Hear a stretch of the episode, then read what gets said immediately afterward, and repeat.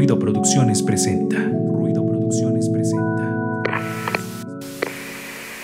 Tripulación a control. Estamos listos. 5, 4, 3, 2, 1,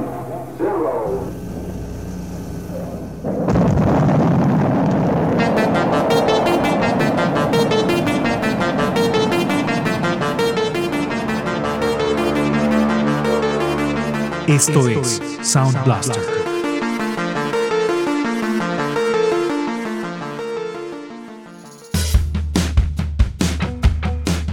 Hola, ¿qué tal amigos nerds chidos que están sintonizando, escuchando, consumiendo este podcast Sound Blaster, un podcast de ciencia ficción con un poco de música, todo porque eh, las redes sociales pues nos castigan con los derechos de autor, si no les pondríamos unos minutos más de música, pero pues digamos que para aderezar el programa de ciencia ficción les compartimos también un poquito de música. Entonces, bienvenidos sean al episodio número 18, digo 19 ya. Estamos en el- casi a, un, bueno, no casi, a episodio de cerrar la segunda temporada ya de Sound Blaster. Parece que fue ayer que empezamos este proyecto y eso me tiene muy, muy contento. Y de una vez saludo, antes de, antes de saludar a mi amigo que está del otro lado del micrófono, me presento porque luego dicen que no me presento. Les saluda Lalo Mendoza con mucho gusto de este lado del micrófono y del otro lado del otro micrófono ya está presente aquí el buen Mark Ruido. Amigo, ¿cómo te va? Pues un saludo a todos, ya, ya lo decías. Ahora sí no se te pasó.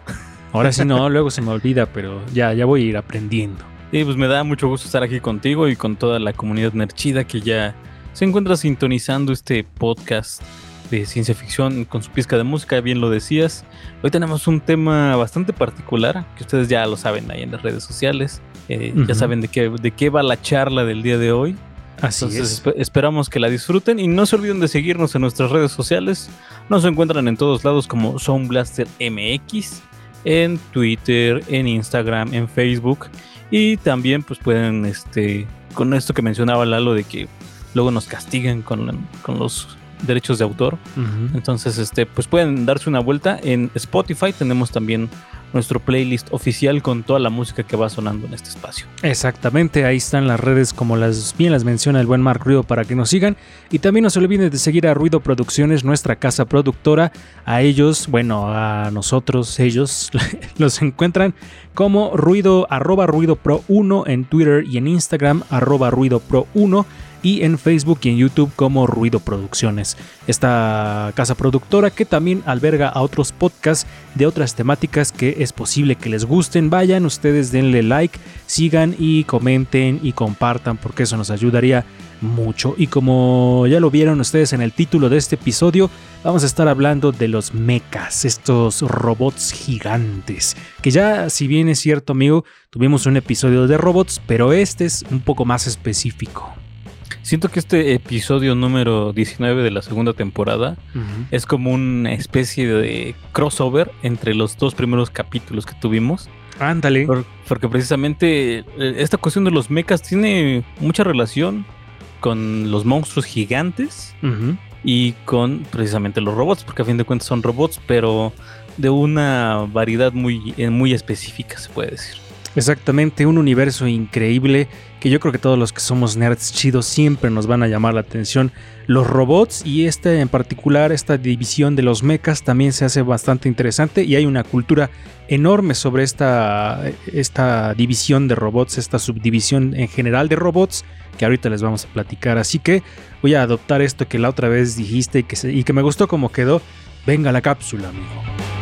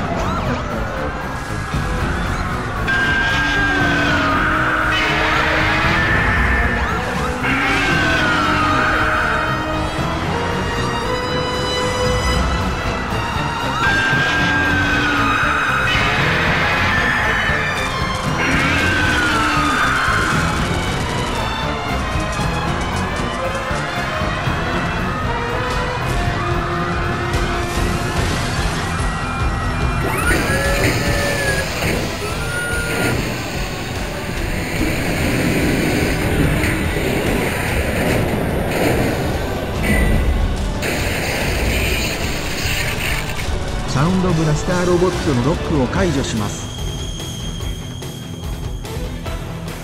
Crecimos con ellos. Soñamos con tripularlos. Máquinas gigantescas preparadas para la acción.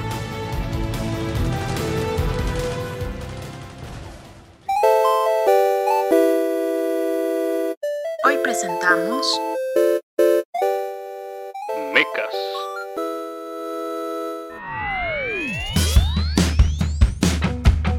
Ahí estaba sonando la cápsula de presentación eh, que hoy corrió a cargo del buen Mark Ruido.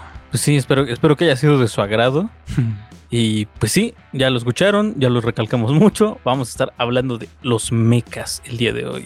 Y Que- justamente, bueno, adelante, adelante, amigo. No, precisamente que por dónde, por dónde empezamos, amigo. Bueno, antes de empezar, yo creo que estaría chido plantearles la pregunta a los nerds chidos, ¿cuál es el mecha que ustedes conocen? Digo, para empezar, ¿qué es un mecha? De así de forma rápida y contundente, es un robot pilotado. Es decir, que un- una persona es el que conduce el robot, para entenderlo de manera muy fácil. Entonces, ya sabiendo esta definición, ¿ustedes cuál es el mecha que conocen? Seguramente todos los que sean de nuestra edad, chavorrucos, tienen eh, como por símbolo eh, uno de los grandes, eh, de las grandes caricaturas que, se dejó ver aquí en México cuando éramos niños y todavía de gente un poco más grande, como mi hermano que la otra vez, que para quien no lo recuerde, pues fue el que participó en el episodio de los encuentros cercanos con su testimonio real. Bueno, él tiene un poco más de 40 años, entonces él también si no es que él fue más la generación aquí en México que disfrutó de Mazinger Z, que es como el mecha por excelencia y que casi todo mundo aquí en México conoce, amigo. Y yo, yo creo que la generación de él lo disfrutó más. Sí. Porque yo creo que a nosotros nos tocó estando todavía muy chavitos. Entonces a lo mejor no comprendíamos del todo lo que, lo que sucedía, ¿no? A lo mejor nos emocionaba toda esta cuestión del robot gigante y que pues a lo mejor te imaginabas, ¿no? Tripulando algo similar y todos queríamos el juguete y demás. Pero precisamente los que las generaciones antes a la nuestra, pues sí a lo mejor entendían porque pues la serie les tocó un poco más grandes ya. Exactamente, sí. y- y nosotros yo creo que ya vemos la repetición de la repetición de la repetición. En Canal Este, 7. Exactamente. Pero bueno, eso me lleva a, a recordar que hubo muchas caricaturas que vimos en repetición, pero una que sí nos tocó, digamos, verla nacer aquí en México, no por su creación, sino porque cuando llegó fue Dragon Ball. Esa sí la vimos, fuimos los primeros en verla, ¿no? Nuestra generación sí. Sí, nuestra generación, sí, digo, en Japón obviamente ya se había creado desde hace mucho tiempo, pero digamos que cuando llegó a la televisión mexicana, nuestra generación, los treintañeros, sí fueron los primeros en verla. Como, y, pero como dices, esto, todo esto porque Massinger nosotros lo vimos, pero yo creo que unos 10 años atrás ya la habían disfrutado otras personas un poquito más grandes. Sí, un poquito nada más. ¿eh? No Entonces- de onda. Entonces, Mazinger, digamos que es el mecha por excelencia, pero todo este movimiento de los mechas pues, tiene un origen y, y un origen también interesante en la cuestión histórica, amigo, porque hasta donde sé, eh, digo, no sé si nos traes algún dato para compartirnos, pero hasta donde sé, nace poquito después de la Segunda Guerra Mundial, cuando Japón empieza a desarrollarse un poco más en la cuestión industrial. Entonces empiezan a. El, el- el gobierno japonés, para levantar la economía, se le empieza a inyectar pues, inversión al sector, les decía, industrial, de máquinas y todo esto. Y de alguna manera, este movimiento económico histórico se ve reflejado en los creadores eh, y dibujantes de la época. Que, a ver, a ver, ayúdame, tú que eres historiador. Adelante, adelante. El, el contexto de la Segunda Guerra Mundial, ¿de qué año en qué año va? Porque por allá ando algo, algo muy perdido, o más o menos en qué años. Del, de la Segunda Guerra Mundial, de esto que tiene que ver con los mechas o en general de la Segunda Guerra Mundial. Eh, en general. Entre el 39 y el 45, amigo, más o menos. Por ahí así. 59, 45, ok. Entonces después de o la, la posguerra, ya por los 50 un poco, que, que fue justamente en esa temporalidad cuando hablamos en el de los monstruos gigantes, que se empezó esta cuestión de la energía atómica. Exacto. Y ya después, un poco saliendo de los 50, llegando a los 60, es cuando empieza a aparecer esta cuestión de los mechas, amigo. Pero adelante con lo que nos vas a compartir. Pues quisiera empezar como dando origen a, a esa terminología, bien, bien decíamos que, que pues suele, suele confundirse un poco a lo mejor. eh, o sea, sí es un robot, el mecha, eh, pero precisamente ya lo mencionabas tú, es, es este. Es una, una máquina que es controlada por uno o, o más de un piloto, porque en algunas historias así se maneja, que pueden ser más, más de un piloto. Y el término mecha precisamente viene de un término anglosajón, precisamente de la palabra mechanic. Entonces los japoneses adaptaron esto y lo redujeron a solamente mecha, que pues en nuestro idioma se escribe como mecha, M-E-C-H-A, Claro. o, o tal cual puede ser escrito como M-E-K-A. Entonces es, es eso. Y, y fíjate que hay como unos tintes tempranos, a lo mejor no, como, como en todo lo que hemos platicado ¿no? a lo largo de este podcast, que no necesariamente eh, para ese entonces pues ya eran este, conocidos bajo este término de, de mecas, pero se empiezan a ver algunos pequeños destellos por ahí, como siempre, dentro de la literatura. Ok. Que, por ejemplo, es el caso de una novela que data, fíjate, del año de 1868 de Edward S. Ellis, que se llama El hombre de vapor de las praderas. Precisamente es una obra que presenta un hombre mecánico impulsado por vapor, eh, pilotado por su espalda, por una persona. Y fíjate, Y- hasta con sus respectivos tintes de steampunk. Exacto, Fíjate. Mm. ahí se va marcando. Y ot- otro, otro personaje que ya comentamos que influyó mucho dentro de la cuestión del steampunk, que fue Julio Verne, tiene una novela de 1880 que se llama La Casa de Vapor. Y esta, lo, lo chistoso es que presenta a un elefante mecánico pilotado, Que también es, es un elefante, una máquina hecha de vapor. Dice- Ah, Dice mi vapor. perro que le gusta ese personaje. ah, saludos a Ringo. Saludos, que anda Ringo. aquí. Sí, anda aquí el Ringo. Dando lata. Adelante, amigo. Puede decir que en la literatura moderna, una la aproximación más cercana a un robot tripulado, aunque a lo mejor no se especifica tal cual dentro de la obra, pero eso es lo que da a aparentar, es en el en la ya me- muy mencionada este, La Guerra de los Mundos de H.G. Wells, donde aparecen estas especies de trípodes. Entonces, en cierta manera, estos también pueden ser considerados como mechas. Ah, pues, bueno, pero esos eran. Ah, no, bueno, es que sí, los mechas sí pueden ser de otro, de otro planeta, ¿verdad? Otro Del planeta, espacio. exactamente. Sí, Sí. tienes razón. Entonces sí podrían entrar, digamos, eh, si queremos, dentro de la categoría de los mechas. Así es. Y fíjate, me, encontré un dato muy, muy curioso, porque pues si bien sabemos todo esto fue como una adaptación eh, que, que, como ya lo mencionaste tiene sus auges este, después de la Segunda Guerra Mundial y que tiene mucha relación con el fenómeno de los kaijus y demás, eh, encontré que en Japón la primera representación de un robot gigante pilotado data de 1931. Ok. Esta es una representación en algo que en Japón se conoce como kami, a ver, kamishibai, Ajá. kamishibai, que fíjate es una especie de como de pergaminos con textos y algunos gráficos Ajá. que generalmente se usaban en los templos para pues haz, haz de cuenta que eran como una especie de un libro, Ah, pero, ok. eh, pero en un pergamino. Y entonces eh, en uno, una serie que se llama Ongo Bat, Ajá. que es así como el, el- por ahí según le- leí que, que este que para en Latinoamérica fue conocido como fantasmagórico. Porque Ok. porque o sea porque fue eh, mm, volvemos a regresar.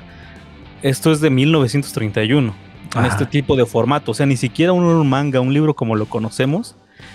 Y fue hasta el eh, pues que fueron cuatro años después eh, cuando se lanzó. No, no, mentira, mentira. No, me estoy más, ¿no? Lo estoy adelantando, sí. Ah, Fue eh, hasta 1967 cuando se adaptó a una serie animada. Por eso es que lo conocemos aquí como, como el Fantasmagórico, que ya fue como una, una serie Ah. animada tal cual.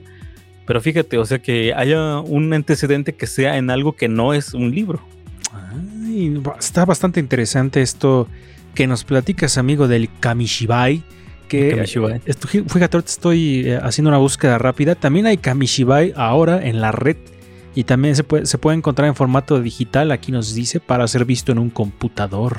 Entonces también estaría bien chido este tipo de, de- de- de testimonios eh, gráficos, verlos ya en la red. Sí, sí. Podríamos decir que el Kamishibai es como una serie de, de antecesor del manga, ¿no? Del cómic.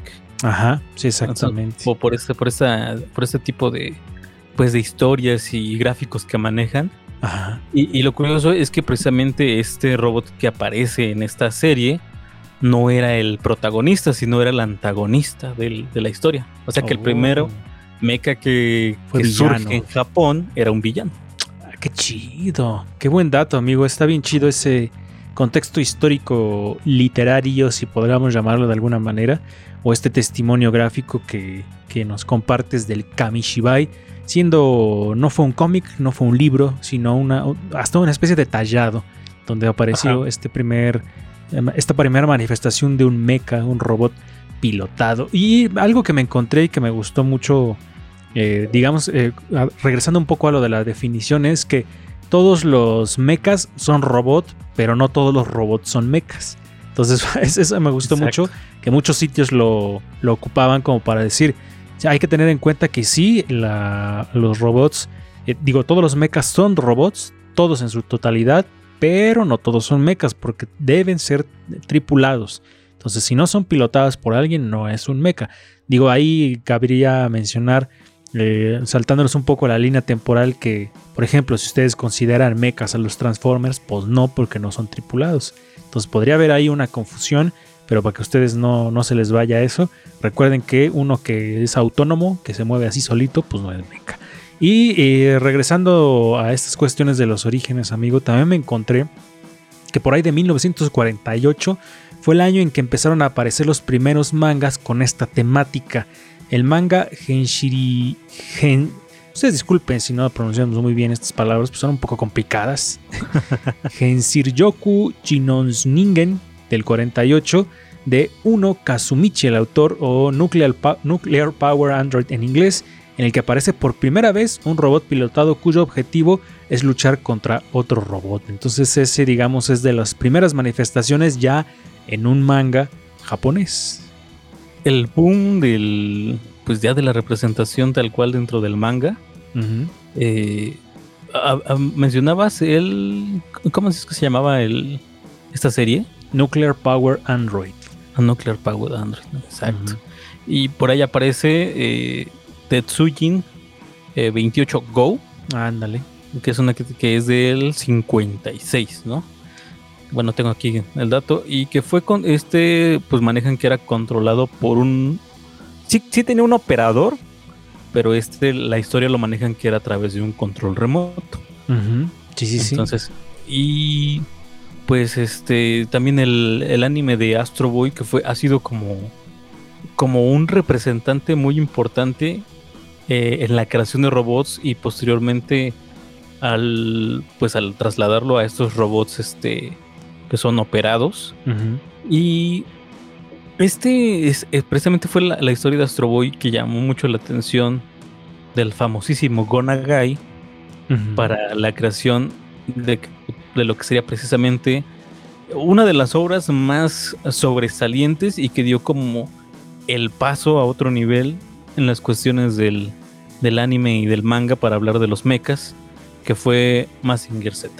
Sí, sí, sí. Este eh, autor Gonagai creo que su obra traspasó no solamente la- la- el continente asiático, sino en todo el mundo, porque ya platicamos al inicio, pues que el mecha que tenemos todos en nuestra memoria es Mazinger y, y- y fue obra de Gonagai. Después de Astro Boy, Astro Boy también lo conocemos muchos.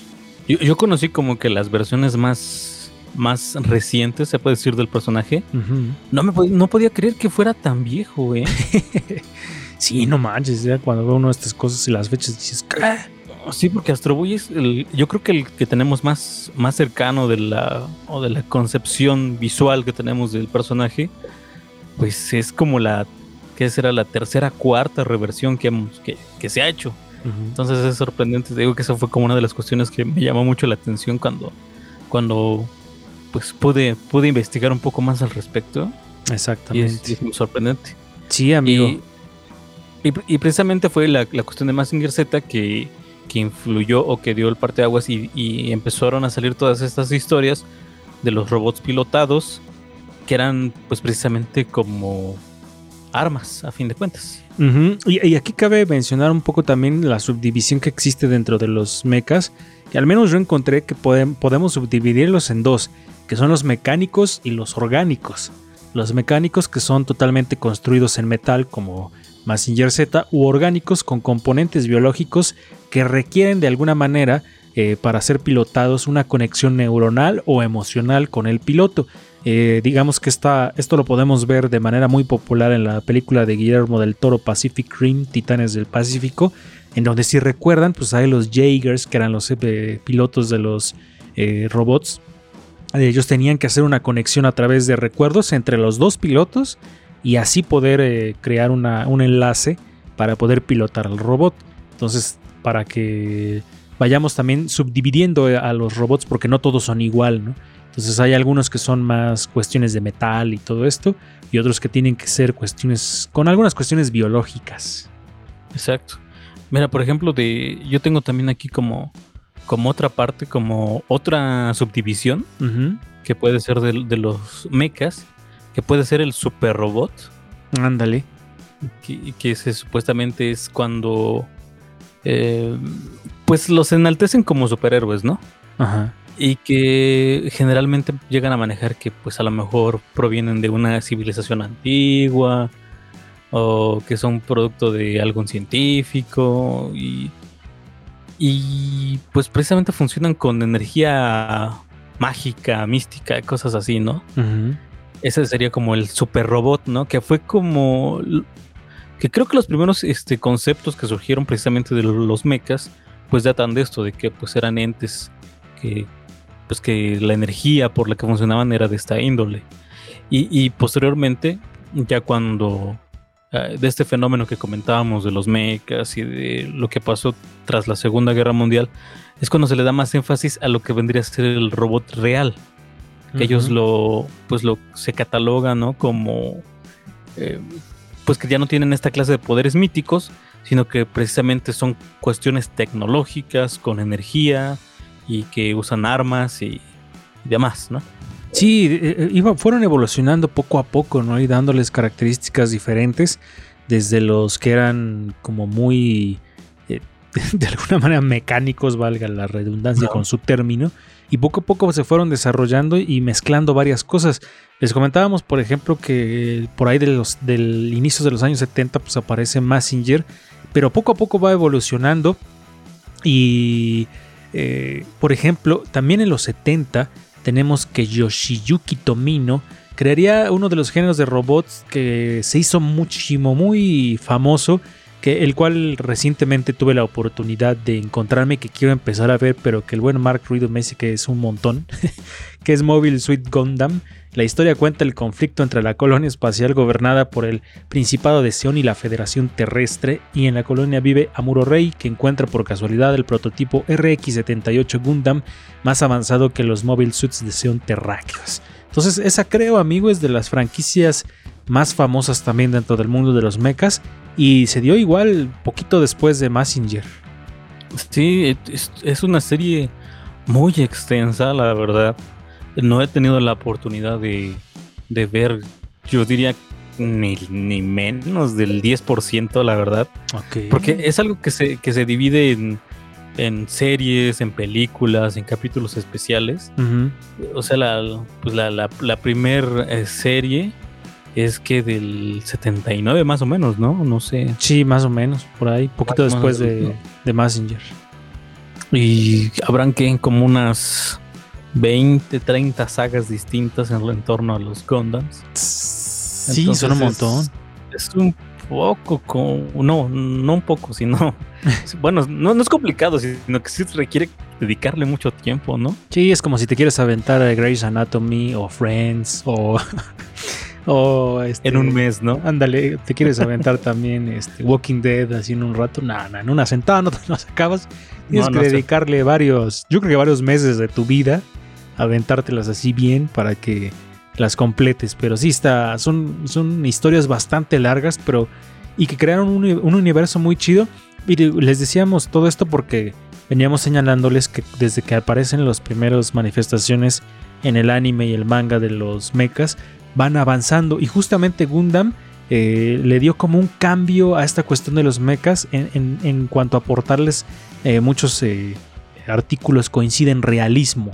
Entonces, porque aquí ya plantean como que los robots tienen, deben tener como un mantenimiento, deben ser reparados, incluso pueden llegar a fallar, ¿no? O sea, les dan como una especie de realismo todavía más, porque evidentemente pues no, nunca hemos visto a los eh, Transformers como sin, con, con mantenimiento, que ya se descompuso, como, que, como esta cuestión de, de, pues a fin de cuentas son máquinas que necesitan ser eh, arregladas, amigo. Sí, a, a fin de cuentas se les da, o sea, eh, se trabaja hacia las cues- cuestiones más realistas, ¿no? De, de lo que es una máquina. Y bien lo dices del mantenimiento que debe tener. Que incluso hay gente de la comunidad nerd. Que pues se ha dado la tarea de o, o ha catalogado el, a los mechas dentro de, en cierta medida, de la ciencia ficción dura, precisamente por todas estas cuestiones, ¿no? De que pues, fallan los mecanismos y demás. Claro. Aunque sabemos exactamente que, que hasta el momento no hay no hay robots de esta índole. Sí, no, Eh, todavía no. Pues, entonces es es este curioso. Y fíjense que algo que me llama la atención y que en algún momento le, ab- le alababan mucho a Del Toro con esta película de Pacific Rim es que justamente retrataba a los robots como, como verdaderas máquinas de uso y de guerra, ¿no? Sí. Porque sí les daba, no, no tenían esta cuestión de que estaban como limpiecitos y, y luchaban y no les pasaba nada, no. Sino que le de- decían es que le, le aportó este realismo a los robots porque se ven desgastados, se ven con eh, fracturas en sus armaduras, se ven dándoles mantenimiento. Entonces mucho de esto pues surgió a partir de esta cuestión de los Gundam que, que empezaron a aportarle este tipo de cuestiones a los mechas. Y digo ya en la actualidad pues vemos este, estas películas en donde nos muestran o nos hace sentir como muy cercanos a los robots, ¿no? Es como decir, les, insisto en lo de los Transformers, ¿no? Porque parece que cuando se transforman están brillosos y nunca les pasa Exacto. nada, ¿no? Entonces, ¿no? Es el- el- hay eh, ramas del, del anime, del manga y de las películas en donde sí te aportan un realismo más, más chingón a los robots. Sí, sí, eso es lo chido del universo, de este universo que creó Guillermo del Toro, porque si te ves los robots y se ven este despintados, desgastados, en ciertas partes hasta oxidados. En cambio, no sé si ves este los swords de los Power Rangers, pues siempre se ven iguales, ¿no? siempre se ven brillosos. Sí, sí. Sí, así como que llegan y quién sabe cómo los arreglan que quedan igualitos. Exacto. Entonces fue fue este chido. Mira, aquí tengo también como que otra subdivisión, pero estos serían como los tipos. Ajá. tipos de mechas que, mira, uno podría ser el pilotado, que pues como su nombre lo dice, pues, va lleva uno o más personas que, que lo manejan. Claro. Y pues los más este conocido, el más conocido, pues obviamente a este, a este grupo pertenece Massinger Z. Tenemos este pues este a Neon Genesis Evangelion. Claro, que esa es como la. eh, como la, la franquicia por excelencia, ¿no? De los robots tripulados en Neo Genesis. Evan- Bueno, Sí, Evangelion, ¿no? En principio. Evangelion es una, es una serie que tuvo mucho, mucho eh, eh, auge en, pues, a nivel mundial, que de hecho ahorita están saliendo todavía las estas películas para, para darle un cierre adecuado, porque mucha gente se quedó con, con este, con no, no se quedó con un buen sabor de boca cuando se terminó la serie tal cual. Entonces como que muchos nos quedamos así como de, ajá. y entonces este, ahorita lo que se está tratando es precisamente como darle ese cierre. Y fíjate, hay una serie que es muy famosa actualmente, un, un anime que, que todavía no termina, está a punto de terminar. Y me pareció curioso encontrarlo aquí, que es la serie de Attack on, Attack on Titan. Los que ya la hayan visto, pues sabrán que habla como de un mundo distópico donde hay una especie de titanes y, y da muchos giros de tuerca. Pero precisamente aquí en esta clasificación engloban a esta serie dentro de mechas pilotados. a pesar de que son, bueno, pueden ser, no son seres orgánicos, pero precisamente algunos tienen un piloto. Pero es Ah. algo muy complicado. Eh, ya te platicaré más de, más de esta serie, amigo, porque sí, es una de esas este, más recientes que valen mucho la pena. Pero como que encontrar el dato ahí que se relaciona con los mechas sí me, me causó mucho ruido. También tenemos el, el mecha consciente, Ajá. que, que, pues sí, este, tiene emociones, es consciente de su existencia. Y pues generalmente lo manejan como unas cuestiones este, extraterrestres o precisamente lo que decíamos que tienen que ver con la magia y demás. Y, y precisamente el- lo más lo que mejor ejemplifica esta rama pues son los Transformers. Ah, ok. Pero esos no son pilotados. Ajá. Entonces no entrarían dentro de los mechas. Es- está raro, te digo, o sea, como que está. Qué extraño. También encontré otra división. Bueno, no sé si sea de di- división amigo o género, que es el Gatai. ¿Ese lo encontraste también por ahí? No, a ver, a ver. Gatai es, eh, y esto se inicia con Gatter Robo. Se, eh, se compone, por ejemplo, de tres jets pilotados por Ryo Managare, Hayoto Jin y Musashi Tomoe. Al combinarse los jets pueden formar tres robots distintos. Los usan para luchar contra el Imperio Dinosaurio, constituido por una raza de dinosaurios que escapó de la extinción bajo tierra. El Gatai se, eh, se refiere precisamente a este género de mechas que se componen de diversas partes. Un poco como yo creo lo hacía Voltron, Ah, amigo. ok. Entonces ese es como Ah, otro entonces género. va por ahí, sí, exactamente. El Gatai. Va, eh, pues va, va por esta cuestión otra vez de los Power Rangers, ¿no? Ándale, exactamente. También podríamos meter a los Power Rangers en esta división o género. Los Power Rangers.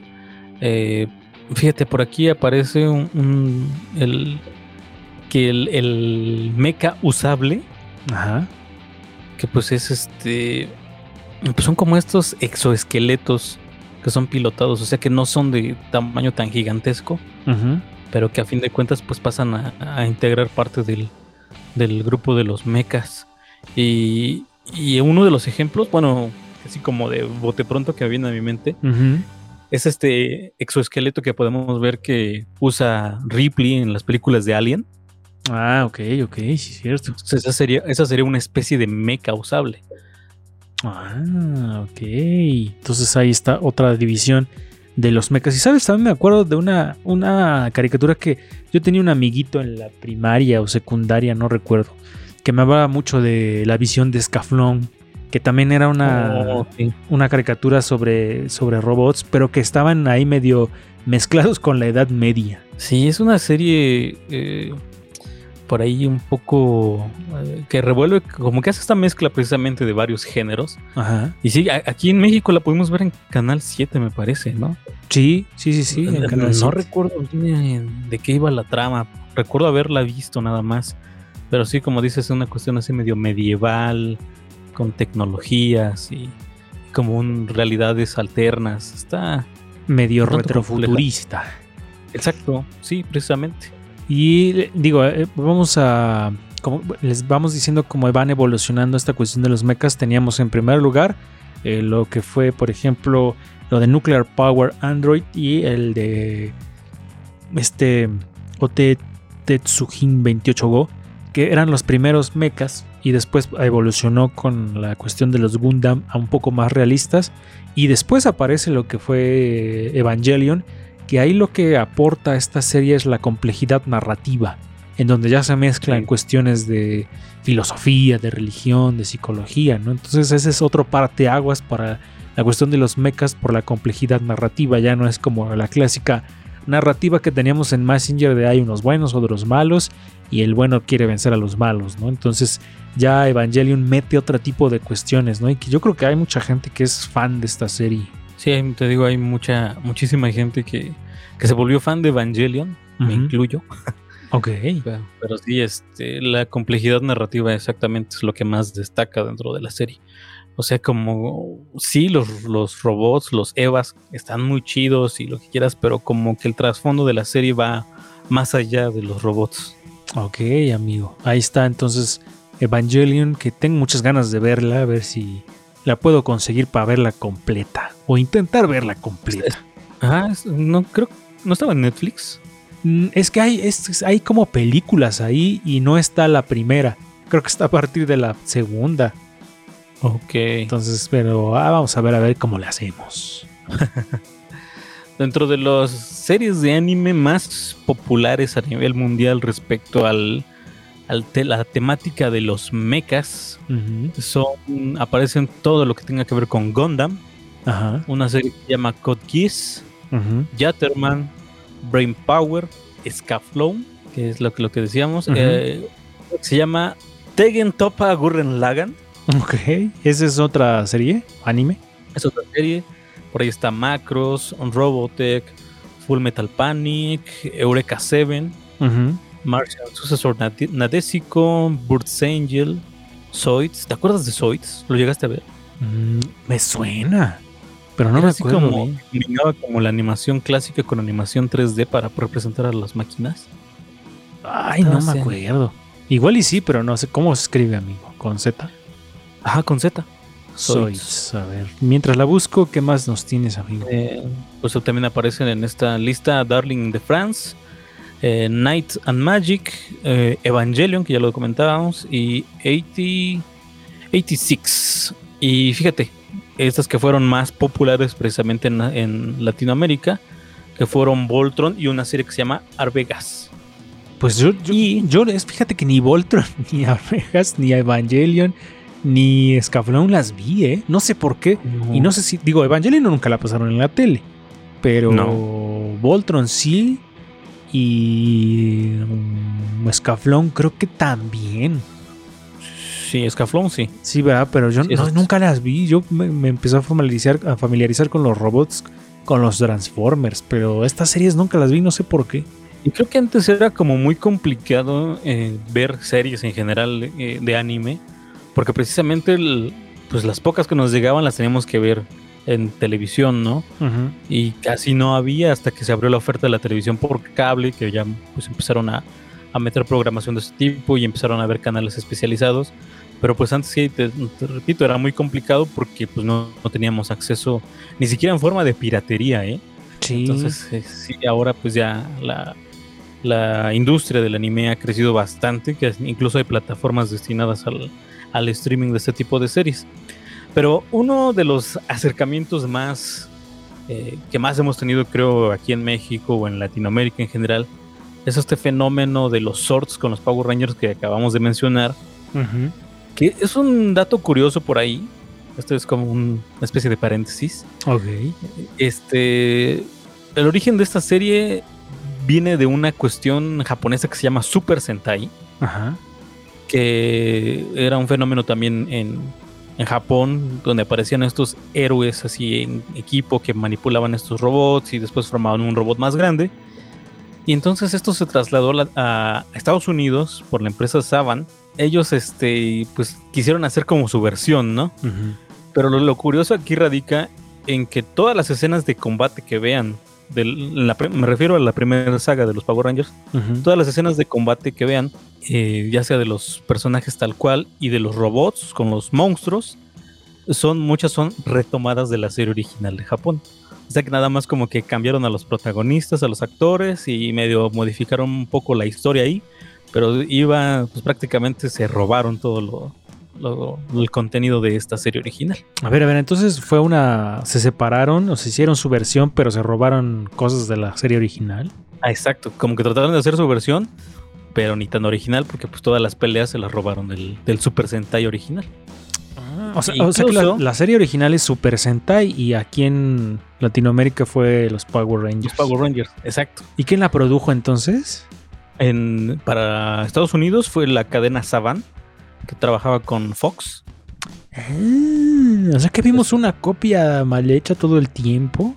Pues se podría decir que sí. Y todos queríamos ser el Power Ranger rojo y ahora me estás diciendo que era una mentira. Exacto. Y si se dan cuenta, esto ya es así como si son muy observadores, y ya es un dato así muy ñoño adicional. Ajá. Ustedes si ven la serie, eh, la primera serie de los Power Rangers, se van a dar cuenta que solamente el Pink Ranger tiene una especie de faldita. Ajá. Esto es porque en Japón solamente el Pink Ranger era mujer. Incluso el, el Power Ranger amarillo era interpretado por un hombre. Por eso no tiene esta faldita. Pero. Entonces, eh, pero en la versión de aquí eran dos mujeres. Ajá. Ya no me acuerdo, amigo. Sí. Entonces ahí. Eh, digo, es un dato ñoño muy, muy adicional, pero que tiene, va en torno a toda esta cuestión también. O sea que en teoría tendría que llevar faldita el de amarillo por, digamos, ¿no? Por respetar lo que habían hecho la serie original. Exacto. Ah, ah, qué cosas con esto de las copias. Es como los telechovis y los teletubbies. Exacto. que dan miedo los pinches telechovis, ¿no? Porque, eh, digo, los, sí, los telechovis, porque los teletubbies están como tiernos. Pero los telechovis están bien raros. Están muy cringe, muy creepy. Sí, no manches. Adelante, amigo. Apariciones de robots que podrían catalogarse como mechas dentro del cine. Obviamente, pues el- uno de los primeros eh, fue el Mechagodzilla, que ya muchos ubicamos. Que es este, esta versión robótica que se hizo de, de Godzilla. Eh, no sé si recuerdas esos robots gigantes que parecen como una especie de cuadrúpedos en la saga de Star Wars. Ah, Los sí. AT&T. Ujú, sí, sí. AT, AT. Que siempre Entonces- he querido unos de esos de juguete, siempre. Pues si alguien quiere regalarme algo, que ya viene como en un mes y medio mi cumpleaños, pueden regalarme uno de esos. Fíjate, este precisamente es un mecha. Está, ya lo decíamos, el, esta especie de, de cargador de exoesqueleto que usaba Ripley en la película Aliens, para ser más precisos. Es uno de esos, de esos otros. O ya que en algún episodio ya anterior hablamos un poco sobre la cuestión del steampunk y la película de Wild Wild West. Sí, eh, sí. Esta máquina que parece una araña gigante que utiliza el Dr. Loveless. Claro. También es un, también es un mecha. O en Matrix Revolution, eh, por ahí aparece un, un mecha pilotado que se llama Apu. No sé si lo recuerdes. No, amigo, eso sí no me acordaba, pero ahí está el, el apunte chido. O en Avatar, esta película tan afamada de James Cameron que a mí en lo personal no me gustó. Tengo, tengo la sensación. Ajá, sí, sí, sí. No sé si ubicas que también hay una parte donde suben una especie de robots así, eh, que se asemejan mucho a los robots estos de... que no funcionaban, que salieron en, la- en la saga de Robocop. Ah, sí, unos tienes razón. Medio toscos. Sí, sí, sí. Entonces, esos también eran. Sale una especie muy similar así en esta película de Avatar. También es un mecha. ¿Me creerás que Eh, nunca he visto Avatar? Haces bien, haces bien. Sí, ¿verdad? Según, según tú no me pierdo de nada, ¿va? Exacto. Ah, bueno. Eh, y pues, obviamente, lo- los Jaegers de Pacific Rim. eh, la, la especie de armadura que usa Rhino al final de la película de, de, de Amazing Spider, Spider-Man 2. Ujú. Esa. O el Iron Monger que sale en Iron Man. Entonces son, son especies de, de. ¿Cómo se llama? De mechas, digamos, representados en el cine ya, ya no asiático, sino norteamericano. Pues sí, el mismo Iron Man podría entrar un poco dentro del mecha, ¿no? Porque la armadura como tal, pues puede hacer cosas.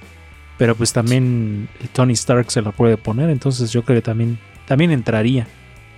Sí, pudiera ser, sí, claro. Y tengo la sensación de que conocemos más mechas, pero no, por no conocer la definición, a lo mejor no sabíamos que podrían entrar en esta, en este, en esta, gen- en este género, amigo. Pero siento que por ahí debe haber más que si no hacemos memoria, digamos, ah, sí, también entraría.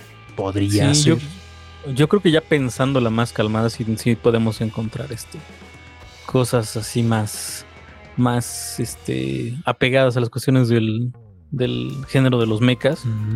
Que a lo mejor sí, a de, por el este mismo, este desconocimiento, pues no, no sabemos exactamente qué es, ¿no? Mucha gente no, no. Ten por seguro que hay muchas personas que no, no saben exactamente. Si les dices que un mecha, pues obviamente van a decir, ¿y eso qué? Sí, eres un nerd. Pues sí, güey, por eso hago un podcast sobre eso. Die Ward, también muy representativa de esta época, es Die Ward del 1999-2000, donde se juega más con el realismo al hacer a los mechas más pesados y difíciles de controlar, ya que el robot protagonista no está preparado para combatir y se rompe. Aquí los antagonistas son unos alienígenas llamados Heterodynes, pero los verdaderos problemas de los protagonistas son las demandas que les ponen por los daños masivos que provocan, además de la rivalidad y la envidia en una clave más cómica de la que veníamos viendo hasta el momento, ya que se veía, eh, se va a seguir repitiendo. Este es un artículo que ustedes pueden encontrar en la página caninomag.es, que precisamente habla sobre muchísimas series sobre mechas, amigo. Wow. Entonces ahí está. Para, para darnos una, una vuelta y ¿no? a ver qué, qué, qué nos sugiere este, este portal. Justamente también aquí viene otra que ya habías mencionado de manera rápida, Full Metal Panic del 2002, originalmente una novela ligera que basa su éxito en mezclar los mechas con la comedia. El protagonista es Sasuke Sagara, miembro de una organización militar antiterrorista que le encarga la misión de proteger a Kaname Chidori, una hiperactiva chica de instituto que empieza a ser atacada por diferentes organizaciones. Esa es otra, o más para acá está Euro- Eureka 7 del 2005.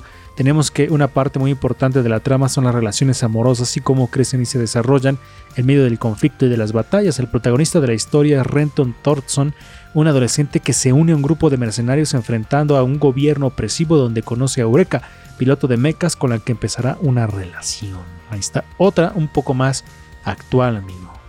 Sí, ya se van mezclando ahí los géneros. Exacto. Y o sea, a lo mejor el, hay series donde el mecha pasa, te decía, a un segundo término y la trama tiende a ir más allá del, del robot, ¿no? Tal cual. Pero pues está, es muy interesante y, y más, este, pues ver todas estas variaciones de diseño, ¿no? Porque también hay, cuando te llegas a topar algún robot mecha diferente, entonces es, es muy curioso. Exactamente. Y no sé, ¿algún otro dato, amigo? Tengo aquí otras series por si ustedes quieren ver. Eh, Tinigen Topan. Tengen Topa Gurren Lagann, que es el que nos decías, ¿no? Del Sí. 2007, creada por Hiroshiki Imaishi en el estudio Gainax, también responsable de Evangelion.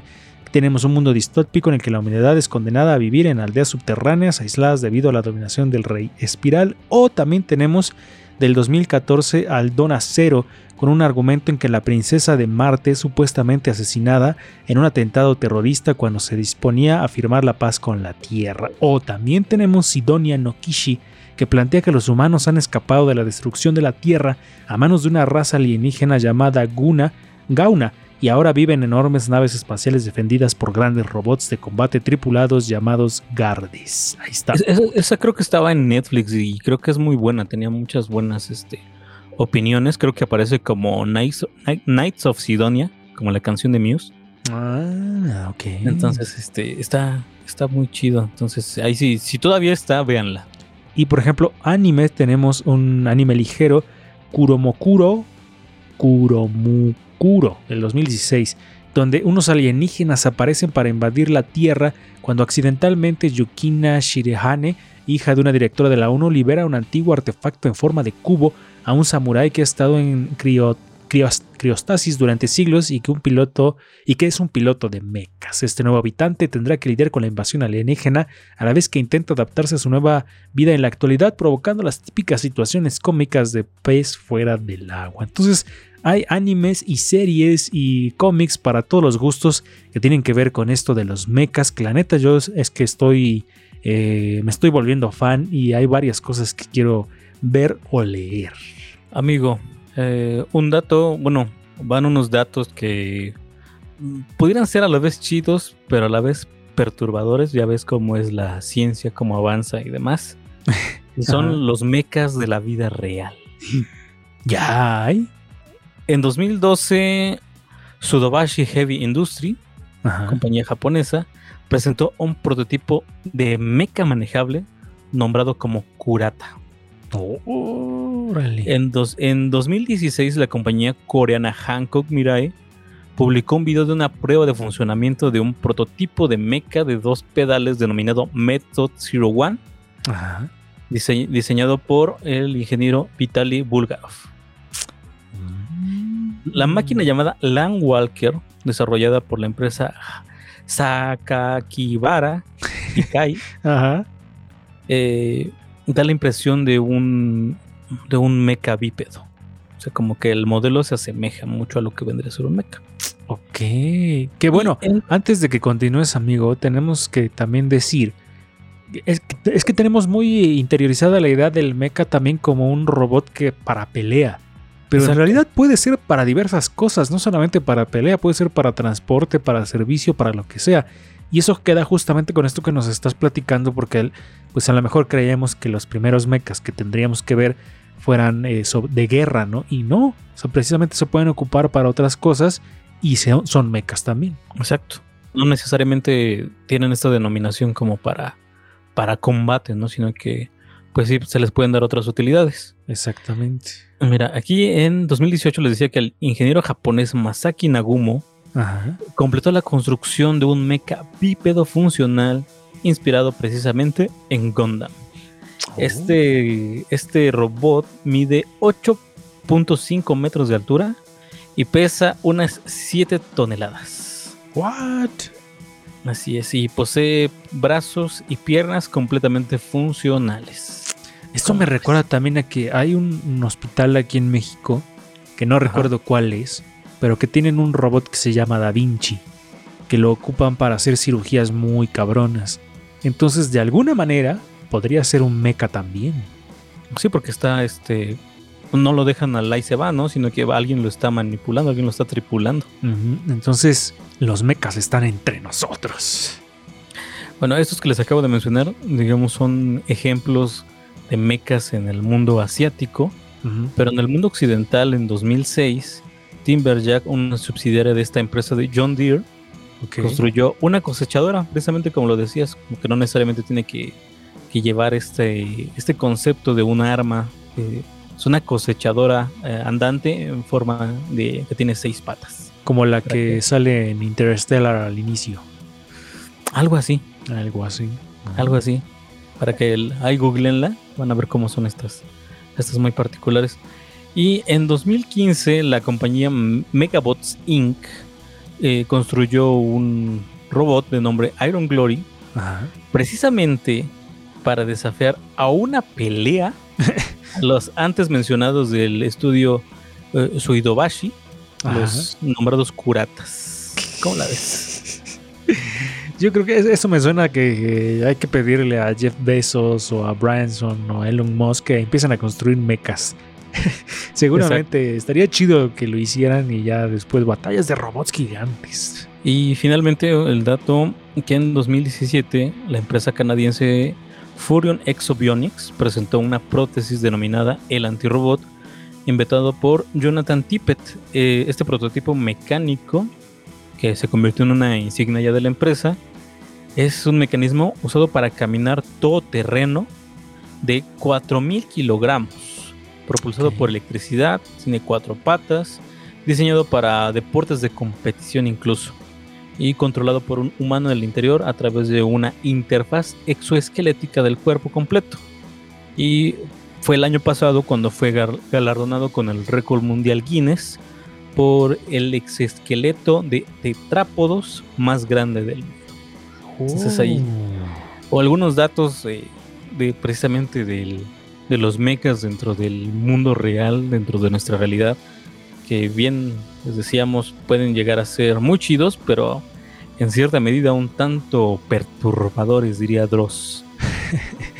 Pues ahí está esta cuestión de los mechas ya más actuales para que vean que la ciencia ficción o que la, la realidad va superando poco a poco a la ciencia ficción. Amigo, llegamos a la parte de las rolas. Así es, parte musical. Lo hemos dicho que siempre nos gusta darle como que esta pizca musical relacionando un poco a las temáticas que vamos abordando aquí en Sound Blaster. Y pues la primer rola que les voy a presentar el día de hoy, eh, no encontré mucho, mucho al respecto de, de- de esta agrupación. Eh, la agrupación se llama Tyrone Shulais and His Spells. Ajá. Y es, em, lo que me llamó la atención a fin de cuentas es precisamente el título del, de la canción que, fíjate, me lo eh, investigando Ajá. me lo encontré en una lista de canciones por ahí que era así como Kaiju Party. Y entonces, este, de ahí me robé esta canción. Ok. Que se, te digo, se, se llama Giant Robots. Ajá. Y pues es de este agrupación. Va, va un poco más ahí por la tonadita medio surf.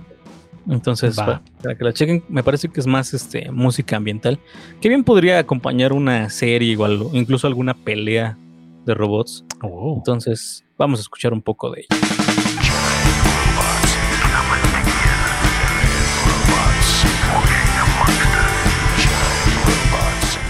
Fiesta de robots con esta rola, amigo. Sí, ¿verdad? Sí, sí dan ganas como de bailar con robots. Eh, también me robé otra que se llama este esta me la robé de otro de otra página que Ajá. encontré ahí como un listado así de, de canciones que hacían referencias a robots pero esta precisamente porque es el Giant Robot Beardhead porque pues muchas veces a lo mejor a, los, a las, estas máquinas gigantes les damos este o se les suelen dar atributos de animales de bestias entonces por eso me llamó un poco la atención y Ajá. precisamente habla como de la aparición de una máquina así en, en un campo y demás. Entonces es, es, es a fin de cuentas una letra un tanto chusca ahí Ok. para que la chequen.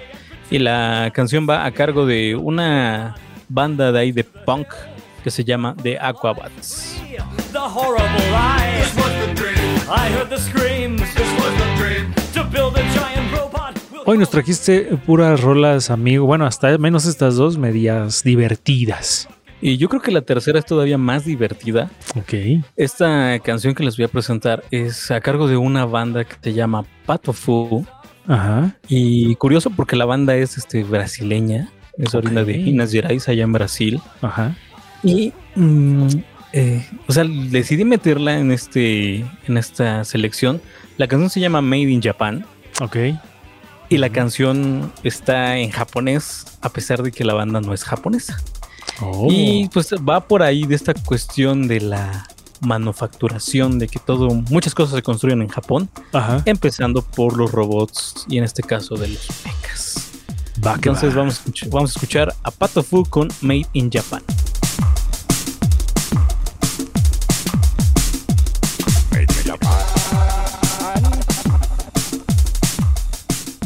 Ahí estaba escuchando, estábamos escuchando a Pato Fu, amigo. Hoy me quedé con ganas de escuchar algo más de acción. Más de acción. Híjole. Sí, más como de peleas de robots. Mm, ya, ya lo prepararemos para alguna otra ocasión porque se hacen torneos de peleas de robot por ahí, ¿eh? O sea, por ahí legalmente. por ahí legalmente. ya les dejo el dato.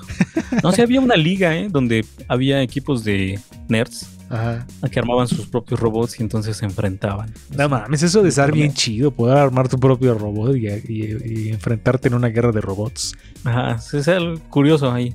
Luego les, les voy a compartir donde pueden ver este episodios de eso. No, la neta, la neta, cuando llegue el fin del mundo tendrían que salvarse los nerds porque ya he- hemos visto películas sobre zombies, sobre el fin del mundo, sobre robots, que deberíamos estar sumamente preparados para todo lo que pudiera venir.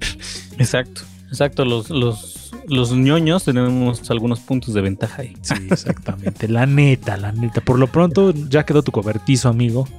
Ya, ya quedó, ya puedo guardar mis armas. Ah, perfecto. Entonces ya voy a empezar a hacer el mío para que cuando lleguen los zombies ya tengamos dónde guardarlas. Sí, y así, y así como yo, tú y toda la comunidad nerd chida, pues vayan echándole ojo a los vehículos que hay a su alrededor. No saben cuál podría ser su vehículo para el fin del mundo. Sí, márquenlos, márquenlos con algo para que cuando sea necesario ya sepamos con qué movernos y nos reunamos todos. Entonces Sound Blaster se vuelva la resistencia. pues vámonos, amigo. Vámonos, nada más un dato adicional de esta última canción de Pat Fu, que es así una especie de tributo, homenaje a los Muppets por esta cuestión del manamaná. Ah, sí, eh, justamente eso te iba a decir que me sonaba al inicio a los mopeds. Ajá, entonces por ahí. Entonces, es- o la selección de hoy fue como música más divertida para la temática del día de hoy, hablando de mechas. Y ustedes coméntanos en las redes sociales qué series, películas eh, de mechas, estos robots eh, tripulados recuerdan. Ahí compártanos, ¿no? Porque de seguro se nos fueron muchas, ¿eh? Porque Seguramente. Sí, sí, sí, seguramente se nos fueron algunas, así que vayan comentándonos en nuestras redes sociales, que son Sound Blaster MX en todas, amigo. Así es, en todos lados. Y recuerden también seguir a Ruido Producciones, arroba Ruido Pro 1 en Twitter y en Instagram, arroba Ruido Pro 1, Twitter, Instagram, Facebook y YouTube, arroba, digo, Ruido Producciones. Pues esto ha sido todo por hoy, el episodio número 19. Al, antes de terminar ya temporada, hoy hablando de los mechas, los robots tripulados. Vámonos, amigo. Vámonos, vámonos, que ya necesito cambiarle aceite a mi robot. Sí, porque está un poco oxidado y nos toca batalla mañana. Nos escuchamos en el próximo episodio de Sound Blaster. Adiós.